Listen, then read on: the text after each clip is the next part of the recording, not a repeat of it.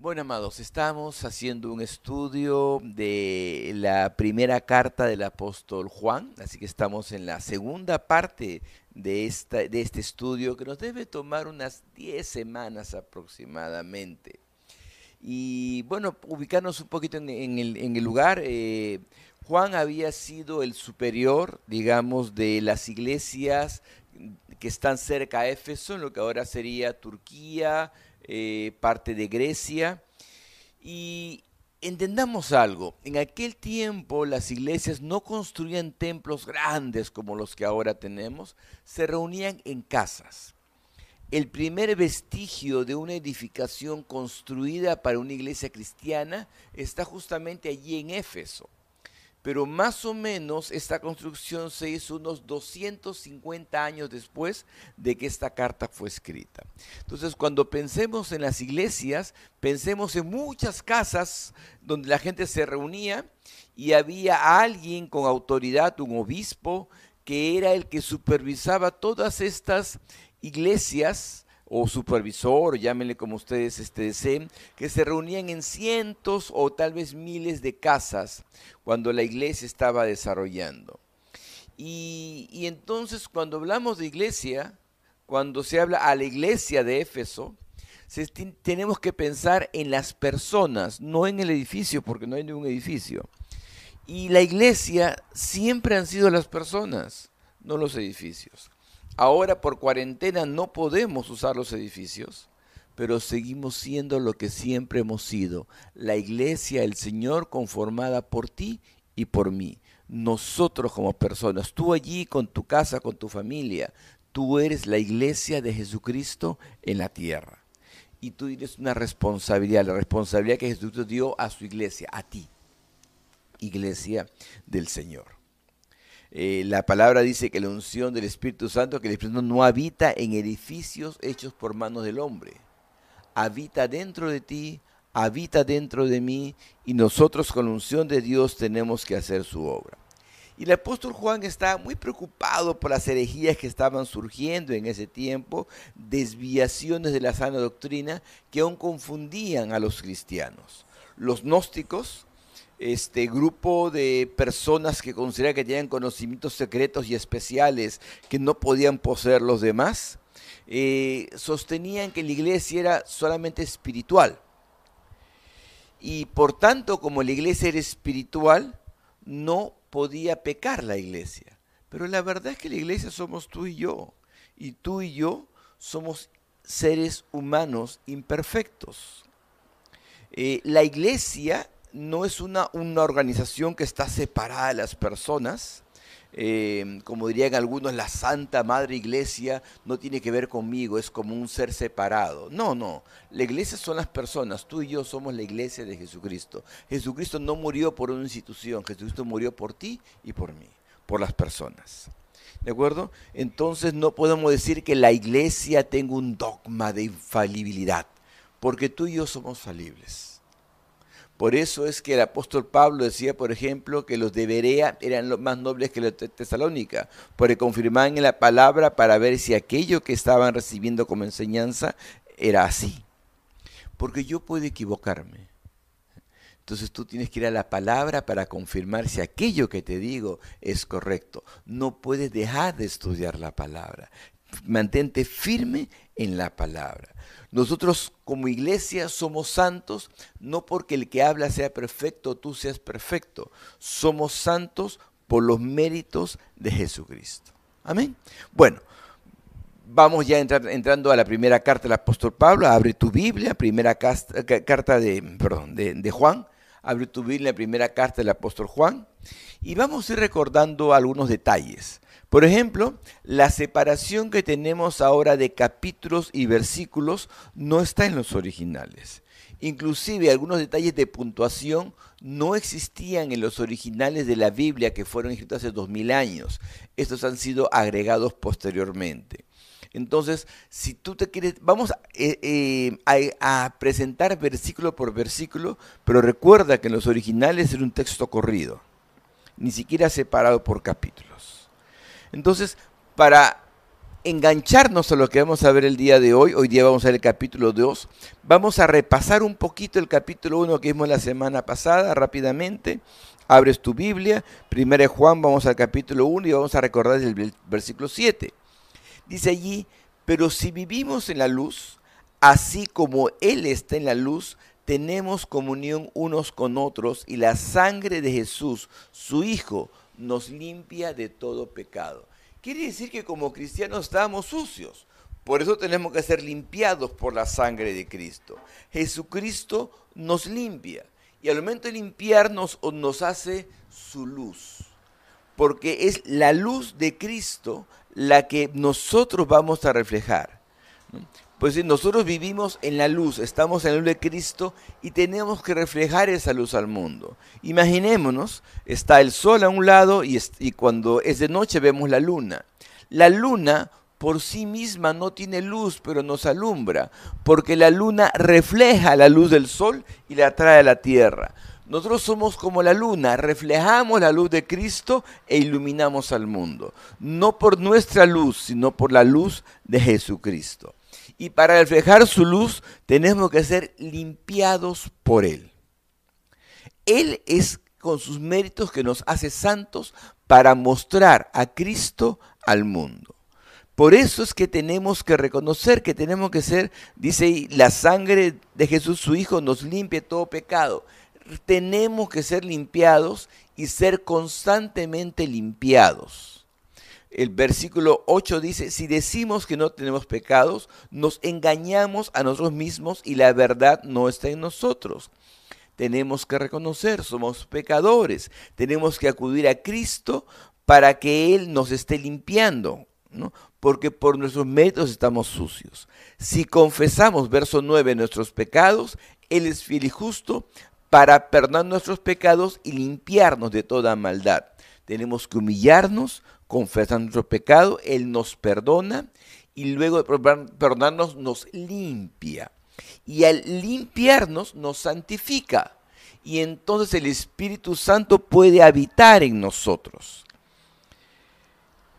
en el Antiguo Testamento el Espíritu Santo estaba sobre las personas, no en las personas, porque no habían sido limpiados por la sangre de Cristo. Pero tú y yo tenemos la posibilidad, si es que nos hemos entregado a Él, de ser limpiados por el Señor y entonces el Espíritu Santo viene a vivir dentro de ti y a guiarte desde dentro hacia afuera. Versículo 10. Si decimos que no hemos pecado, lo hacemos a él mentiroso y su palabra no está en nosotros. Juan es categórico y es directo. Si pecas, ¿no? Si pecas, tú eres pecador. Tú sí pecas, yo peco. Pensamos cosas que no debemos, nos enojamos a veces, tenemos celo, podemos tener envidia, podemos ver algo que no debemos ver. Sí, pecamos. Si tú dices que no pecas, eres un mentiroso. No, pastor, ¿cómo me dice eso? No te lo digo yo. Aquí está la palabra. Si decimos que no hemos pecado, lo hacemos a él mentiroso y su palabra no está en nosotros. Si tú dices que no pecas, eres un mentiroso. Jesús lo que te quiere es a ti humilde y que digas, sí, yo soy débil y peco. Y por eso, Señor, tengo que venir a ti todos los días para limpiarme. Debo confesarlo en humildad. Yo no puedo cumplir con tu palabra, Señor, tal como está escrita. Por eso en humildad vengo a ti, para que tu Santo Espíritu tome el control de mi vida, de mi vida y me guíe para parecerme más a ti, para poder reflejar tu luz. Bendito Jesús. Esa es la humildad que un cristiano debe tener. Bien, vamos entrando ya al capítulo 2, que es el tema del día de hoy. Y quiero decirte esto. Si yo tuviese que ponerle un título a la predica del día de hoy le pondría el conocimiento de Dios, el conocer a Dios. Vamos al capítulo 2, versículo 1, ¿listos? Dice, hijitos míos, les escribo estas cosas para que no pequen. Si alguno ha pecado, tenemos un abogado ante el Padre, a Jesucristo el justo. Él dice, sí, te escribo esto para que tú no peques, para que seas mejor. Pero si pecas, porque pecamos, como le he dicho antes, entonces tienes que reconocer en humildad que pecas. Cuando no eres humilde, eres orgulloso, dice, yo no peco, yo soy mejor que tú, que tú, que tú. Pero si nosotros venimos en humildad ante Dios y digo, que yo he pecado. Y si yo he pecado no puedo acusar a nadie porque no soy capaz de tirar la primera piedra. Porque yo también he pecado y necesito de Jesús. Entonces si tú reconoces, confiesas tu pecado, Jesús, el que vino a esta tierra, perfectamente Dios y perfectamente hombre, aquel que murió en la cruz por ti, Él te va a defender. ¿Por qué? Porque tú eres santo no por tus méritos, no puedes serlo por los tuyos, sino por los de Jesucristo. Él te santifica. Por eso el verso 2 dice, y Él es la propiciación por nuestros pecados, y no solamente por los nuestros, sino también por los de todo el mundo. El término propiciación y lasmos es un acto por el cual se paga algo que merecía un castigo. Es cuando tú cometes una infracción de tránsito y te ponen una multa.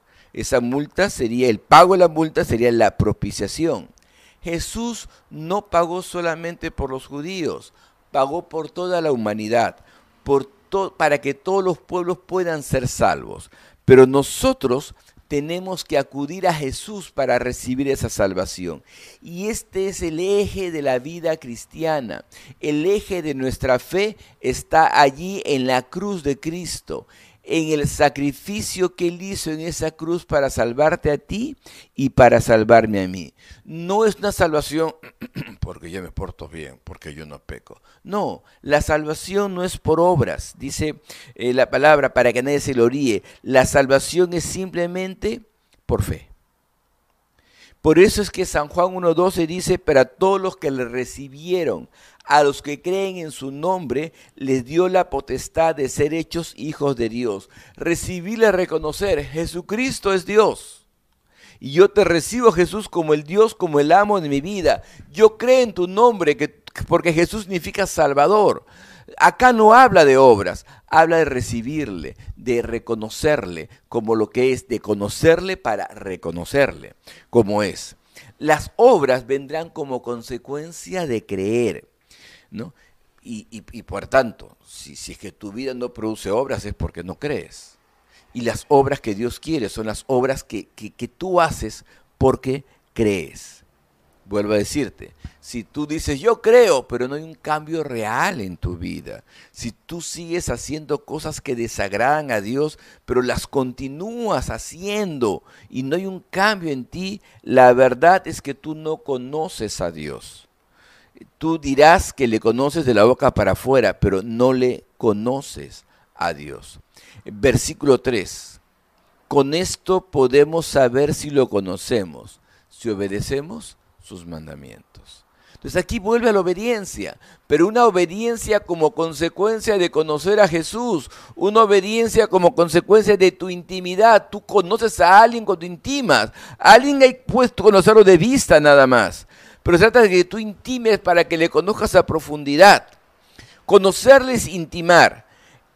Tú intimas con Dios y la obediencia viene como consecuencia de tu intimidad con Dios. Tú dejas de intimar con Dios. Es que, pastor, yo me levanto temprano para trabajar, llego tarde en mi trabajo, no tengo tiempo para buscar a Dios.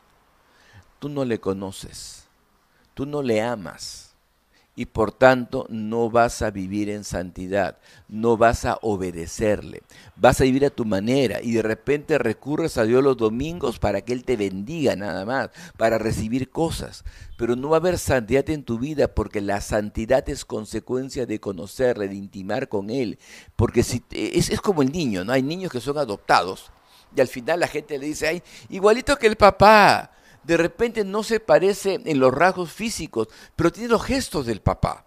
Porque intimó con él, porque le conoce, porque camina como él, porque ríe como él, porque habla como él. Por la intimidad en que han vivido, se parece al Padre, tiene los valores del Padre. Pero para que tú tengas los valores de Jesús, tienes que intimar con Jesús. Para que te parezcas a Él, tienes que conocerle íntimamente. Por eso es que, por ejemplo, cuando Josué iba a conquistar la tierra prometida, lo que le demanda Dios para esta obra grande, lo puedes ver en Josué 1.8. Dice, procura que nunca se aparte tus labios este libro de la ley. Medita en él de día y de noche para que actúes de acuerdo con todo lo que está escrito en él. Así harás que prospere tu camino y todo te saldrá bien. Escucha lo que te mando. Esfuérzate y sé valiente. No temas ni desmayes que yo soy tu Dios el Señor y estaré contigo donde quiera que vayas. La demanda para Josué es que se esforzara en guardar el libro de la ley, en guardar la voluntad de Dios. En el tiempo de Josué, el Espíritu Santo estaba sobre Josué, no estaba dentro de Josué, porque Jesucristo no había muerto en la cruz para limpiarlo. Entonces la intimidad que Josué podía tener con Dios estaba a través de la palabra. Pero tú puedes tener la palabra, sí, pero además puedes tener el Espíritu Santo viviendo dentro de ti que te guíe. Así que tenemos una gran ventaja sobre Josué. Pero el esfuerzo para lograr la victoria estaba en guardarle, en conocerle, en estar con Dios. Versículo 4 dice, el que dice, yo lo conozco y no obedece sus mandamientos, es un mentiroso y no hay verdad en él. Porque si tú conoces a Jesús, te vas a enamorar de Jesús.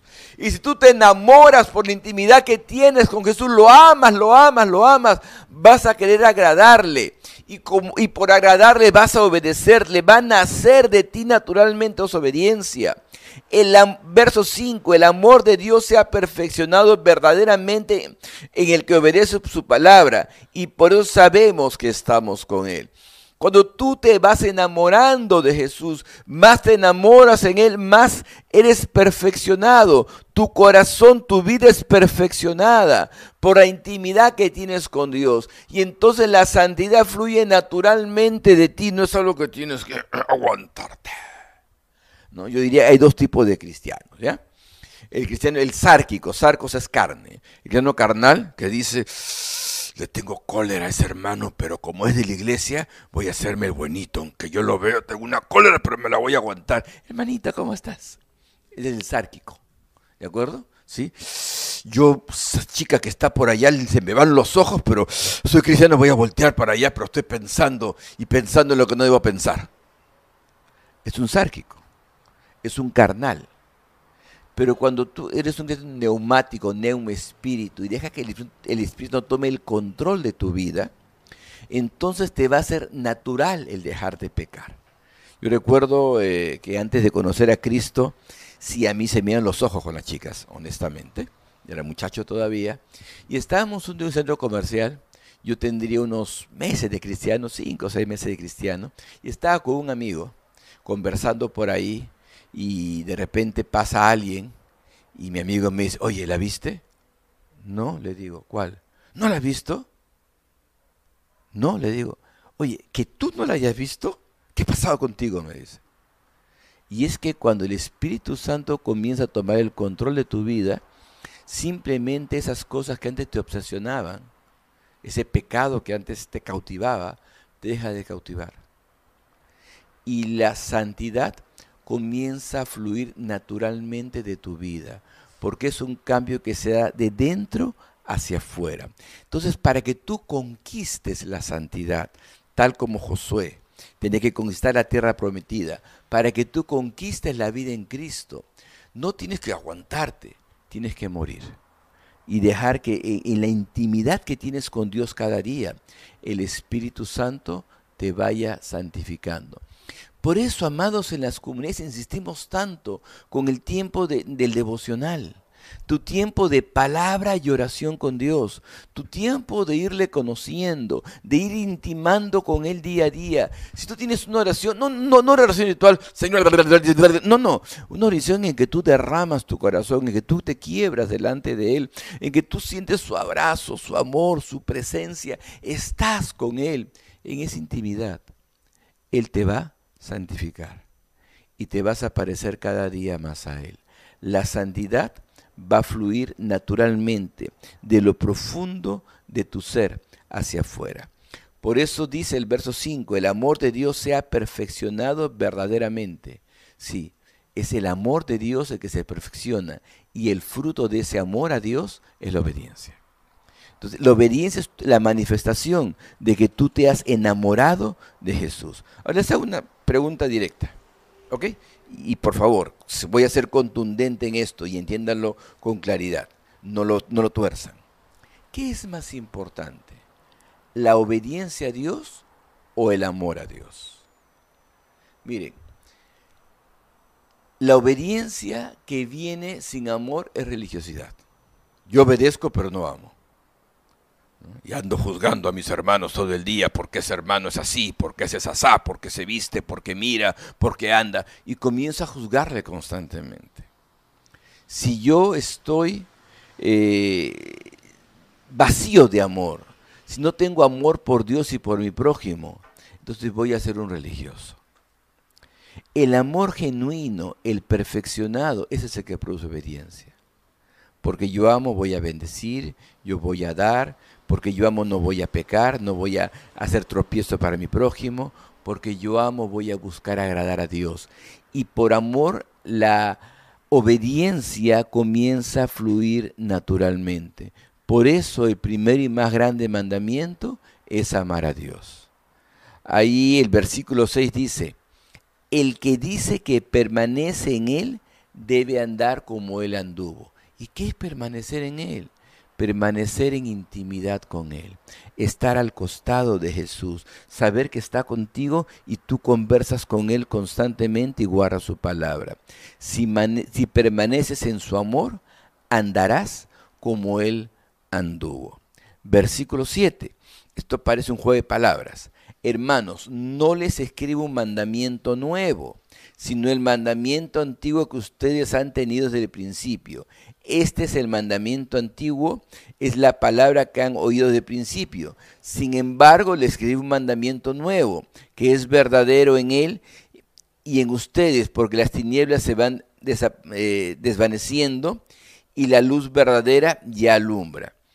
Habla de un mandamiento que no es nuevo, pero luego dice que es nuevo en el verso 8. Parece un juego de palabras.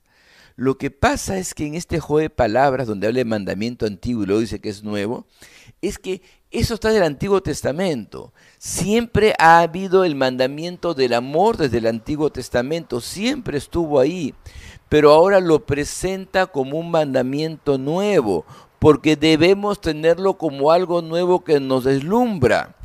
Como Jesús que es antiguo antes que todas las cosas, pero es, debe ser nuevo en mí cada día. Porque mi relación con Jesús puede tener cerca de 30 años, pero no, no, no es esa relación antigua que tengo con Jesús, es la relación que tengo yo hoy día con Él, que cada día tengo con Él lo que cuenta. Es como el amor a mi esposa. Yo puedo decirle, mira, mira mujer, yo te dije que te amaba hace 26 años y medio. ¿De acuerdo? Y si agrego dos años más de enamoramiento, ya son 28 años y medio. Ya, pues ya te lo dije, ya. ¿Y ahora qué? ¿Qué quieres ahora? Que te vuelva a decir. Ya te lo dije, es mandamiento antiguo, ¿no? Ya, yo te dije que te amaba. ¿Será eso suficiente? No.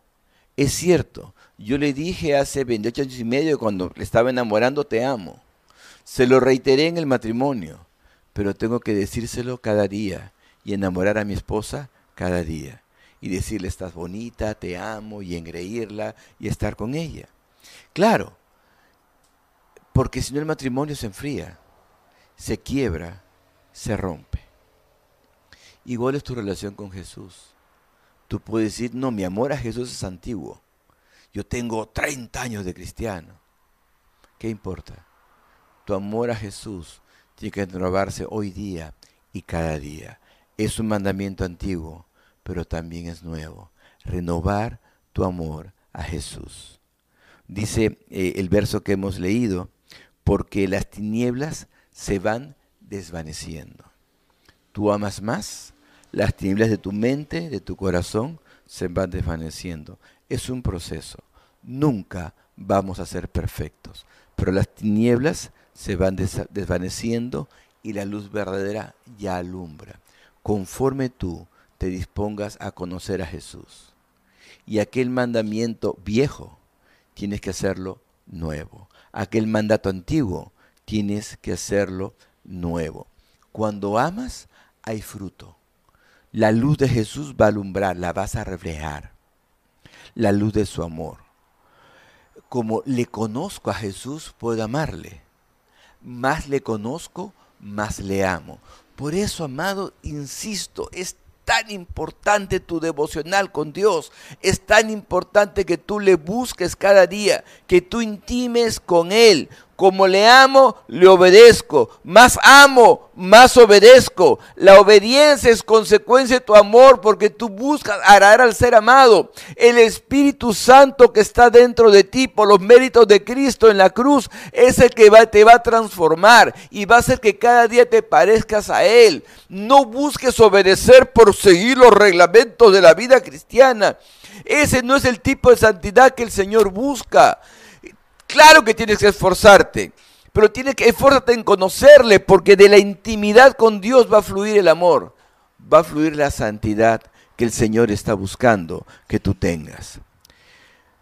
Fíjate, recordemos el, el, mandato de Jesús, lo más importante, Mateo 22, 37. Jesús le respondió, amarás al Señor tu Dios con todo tu corazón y con toda tu alma y con toda tu mente. Este es el primero y más importante mandato.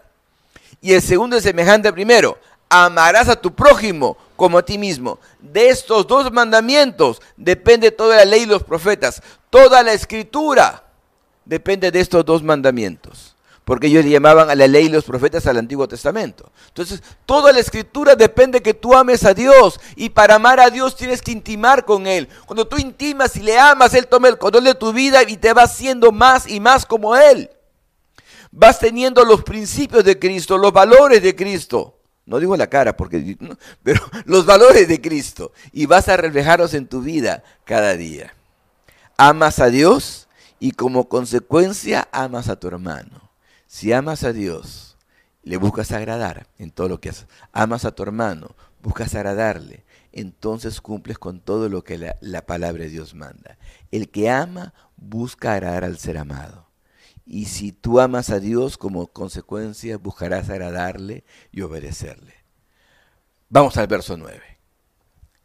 El que dice que está en la luz y aborrece a su hermano, todavía está en tinieblas. Mira, si tienes resentimiento, cólera, ira dentro de ti guardado, te cuesta perdonar, llevarte bien con las personas. Ay, este hermano es, esta hermana, yo no la soporto, pastor. No, no, no, no, no la soporto, pastor.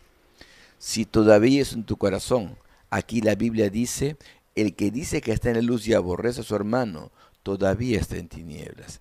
Quiere decir que la obra del Espíritu Santo todavía no te ha quitado la, máscara, eso que te cubre, y sigues en tinieblas. Busca más intimidad al Espíritu Santo de Dios y aquel sentimiento que tienes contra cualquier persona. El Señor se lo va llevando, se lo va llevando. Evidentemente es un proceso. Perfecto, no hay ni un uno. Todos estamos en ese proceso. Pero en ese proceso, tú vas a ir siendo sanado por Dios. Tu corazón va a ir siendo sanado con Dios. Y entonces vas a aprender a perdonar. Y entonces vas a aprender a ser generoso. Y ser generoso va a ser simplemente una forma de expresión de tu vida. Porque esa generosidad va a venir como consecuencia del amor. Mira, cuando tú no amas a alguien, no te vas a esforzar para que esa persona crezca, pero si tú le amas, vas a querer que crezca en todos los aspectos de tu vida. Y ese es el trabajo de la comunidad. Las comunidades que tenemos, los grupos en casa que tenemos en la iglesia de Manuel Formadores, son grupos de amor que funcionan por amor, porque se aman entre ellos. Y porque tú amas estás llamando constantemente, porque tú amas estás pendiente, porque tú amas puedes perdonar a esa persona que, hizo algo incorrecto contigo, te una palabra que no te agradó, porque tú amas puedes hacer muchas cosas, porque se trata de que las comunidades funcionen el amor. El amor cubre multitud de faltas y tú puedes perdonar. Pero si tú eres egoísta, no vas a poder eh, servir a Dios como Él quiere que tú sirvas. Por eso es que, amados, todos los que están en la comunidad, sobre todo los que están guiando la comunidad, los mentores y comentores, tienen que estar llenos, llenos, llenos del amor de Dios. y solamente llenos del amor de Dios van a poder cumplir con el mandato de Dios. De hacer discípulos, de guiarlos, de bendecir a la gente que está bajo ustedes, de esforzarse, de sacrificarse dando tiempo, dando recursos a los demás. Así algunos sean medios chúcaros, el amor hace que tú persistas en esa obra. Versículo 10. El que ama a su hermano permanece en la luz y en él no hay tropiezo. ¿De acuerdo? Guiado por el amor no hay tropiezo. Pero el que aborrece a su hermano está en tinieblas, lo, confirma el apóstol Pablo. Y anda en tinieblas y no sabe a dónde va, porque las tinieblas han cegado sus ojos. Si tú permites resentimiento, amargura, cólera, es porque ya has dejado de tener intimidad con Dios es porque has dejado de buscar a Dios en palabra, en oración. No puedes decir, pastor, yo tengo años orando, buscando a Dios, tengo tiempos hermosos con Dios, pero odia a mi hermano. Eso es mentira. Podría decirme, yo tengo 50 años de cristiano y sigo aborreciendo. Es que tendrás 50 años yendo a la iglesia, pero no teniendo intimidad con Dios, no conoces a Dios a, a profundidad. Porque conforme tú le vas conociendo en la intimidad, Él te va transformando y haciendo que te parezcas más a Él. Porque tú le conoces y le amas, no hay otra. Tú amas a Dios y el amor de Dios que abunda en ti va a rebalsar y va a llegar a tu hermano y vas a amar a tu hermano. Si tú no amas, estás perdido porque las, tinieblas han cegado tus ojos. Si a ti te cuesta dar, es porque las tinieblas han cegado tus ojos. Hay odio, resentimiento, cólera, te cuesta perdonar sobre las personas. Cuidado, estás permitiendo que las tinieblas te cieguen y el ciego se aleja de Dios. Pastor, mire, yo no tengo tiempo para ir a la iglesia, no tengo tiempo para orar, pero no me he alejado de Dios. Mentira, ya te has alejado. Basta que no tengas tiempo de intimidad con Dios, ya te has alejado. Pero yo no peco. De repente no te emborrachas, de repente no adulteras, pero tu corazón se va alejando de Dios y las tinieblas van tomando control de tu vida. Es un poco a poco te vas alejando y al final terminas en adulterio. ¿Por qué adultera un cristiano? Porque hace tiempo dejó de tener intimidad con Dios. ¿Por qué hace lo incorrecto un cristiano? Porque hace tiempo dejó de tener intimidad con Dios. Es la intimidad con Dios la que te santifica. Es tu tiempo en que derramas tu corazón a Dios, cuando Él va haciendo la obra en ti y te va alejando de la tiniebla. Versículo 12. Les escribo a ustedes, hijitos, porque sus pecados les han sido perdonados por su nombre, por el nombre de Jesús. Les escribo a ustedes, padres, porque han conocido, conocido al que es desde el principio. ¿De acuerdo? Ahí hable la palabra conocer a Dios. Les escribo a ustedes jóvenes porque han vencido al maligno. Porque cuando tú conoces a Jesús, tú puedes vencer las tentaciones. Pastor, tengo problemas con pornografía. Pastor, tengo problemas con esto. Pastor, tengo problemas con tal cosa. Si tú tienes problemas en tu santidad es porque te falta intimidad con Dios. En tu vida está tu carne y está tu espíritu. Va a haber una lucha entre tu carne y espíritu. ¿quién va a vencer? Aquel que alimentes más. ¿Qué alimentas más, tu carne o tu espíritu? ¿Cuánta intimidad con Dios tienes? Simplemente eso determina tu nivel de santidad. Hermano, hermana, ¿tienes algún problema oculto? Entrégaselo a Jesús. Ora al Señor. Ten tiempos de oración, de intimidad largos todos los días de tu vida hasta que el Señor te lleve, porque el que ha empezado la obra en ti la va a perfeccionar hasta el día de Jesucristo. Simplemente mantente en intimidad con Dios. Versículo 14. Les he escrito esto, padres, porque han conocido nuevamente el, testimonio de conocer al Señor, al que es desde el principio. Les he escrito jóvenes porque son fuertes y la palabra de Dios permanece en ustedes y han vencido al maligno. Nuevamente, repite, ¿por qué lo repite? Porque esto tiene que estar claro en nuestra mente. Lo vuelvo a leer. Les escribo a ustedes, hijitos, porque sus pecados les han sido perdonados por su nombre. Eso debe estar claro en nuestra mente. Les escribo a ustedes, padres, porque han conocido al que es desde el principio, la importancia de conocer a Dios. Les escribo a ustedes jóvenes porque han vencido al maligno, porque Dios los ha fortalecido para vencer las tentaciones por el conocimiento de Dios. Les escribo a ustedes hijitos porque han conocido al Padre. Vuelvo a hablar de, conocerle. Les he escrito a ustedes padres porque han conocido al que desde el principio. Les escribo a ustedes jóvenes porque son fuertes y la palabra de Dios permanece en ustedes y han vencido el mal. no permanece porque yo me la guardo en el bolsillo, permanece porque día a día la puedo implantar en mi corazón por intimidad. ¿Sabes? Por eso es que le decía, si una palabra tengo que rescatar esta enseñanza es conocer a Dios. De repente estábamos como Job, de oída te había oído, mas ahora te conozco. El conocimiento de Dios es lo que va a guardar tu vida. El conocimiento de Dios es lo que te va a hacer crecer y te va a transformar. El conocimiento de Dios te va a hacer santo. La intimidad que tengas con Él es lo que va a cambiar tu vida. No con tus fuerzas. No es un cristiano sárquico, estás aguantado. No, si un cristiano que, que deja que el Espíritu Santo tome el control. Evidentemente, aún el apóstol Pablo ya anciano decía, no que haya llegado ya, sino que prosigo a la meta por ver si logro hacer aquello para lo que fui llamado. El proceso de Dios va a continuar cada día en tu vida. Hoy día mejor que ayer, mañana mejor que hoy. Pero tú tienes que permanecer conociéndole, buscándole cada día, ser más como Él. Por eso es que lo repite, porque este texto del 12 al 14 es la definición de lo que somos nosotros que somos, somos perdonados. Nuestros pecados han sido perdonados. Nosotros hemos conocido a Jesús. Y a través de Jesús hemos conocido al Padre y el Padre nos conoce.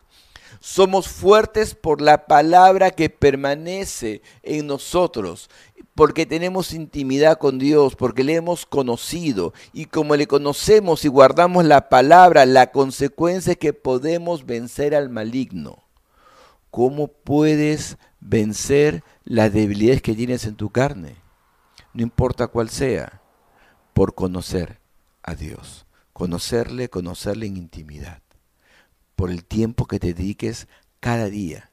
Porque es un mandamiento antiguo, sí, pero es un mandamiento nuevo también. El conocer cada día al Señor. Todo esto por la obra de Cristo en la cruz. Dios tomó la iniciativa envió a Cristo, a su Hijo, a morir por ti en la cruz. Porque tanto amó Dios al mundo que dio a su Hijo unigénito, para que todo aquel que en Él cree no se pierda, sino que tenga vida eterna. Dios tomó la iniciativa. Se hizo hombre en la perdón de Jesús para pagar por tus pecados. ¿Qué harás tú? Fíjate, el mismo Evangelio de Juan, capítulo 1, versículo 12 dice, mas a todos los que le recibieron, a los que creen en su nombre, le dio la potestad de ser hechos hijos de Dios. El Señor quiere transformar tu vida. Yo sé que hay cosas en ti que te cuesta cambiar. Había cosas en mi vida antes de conocer a Cristo que yo pensé que nunca podría cambiar. Por eso no me quería casar, porque decía, si no voy a cambiar, ¿para qué me caso? Para hacer un mal matrimonio de, mis padres, andar peleando y andar haciendo cosas que no debo. Mejor me quedo soltero. Pero cuando conocí al Señor, Él me cambió de dentro hacia afuera. No es que yo tuve que aguantarme. Es, cierto, tuve que pedirle a Él cada día que me, que me transformara y me limpiara. Yo tomé la decisión de pedírselo. Pero Él hizo el milagro de cambiarme alguien con problema de depresión, alguien con problemas con su sexualidad, alguien con problemas terribles de, de carácter y demás cosas. ¿Sabes? El Señor quiere hacer la obra en ti y comenzar a transformarte. Pero tu parte de decir, Señor, yo quiero conocerte. Y quiero conocerte en intimidad, para que tu obra perfecta se haga en mí. Pero tú tienes que decidirte a conocerle y a conocerle íntimamente. ¿Estás dispuesto? Vamos a orar entonces. Recuerda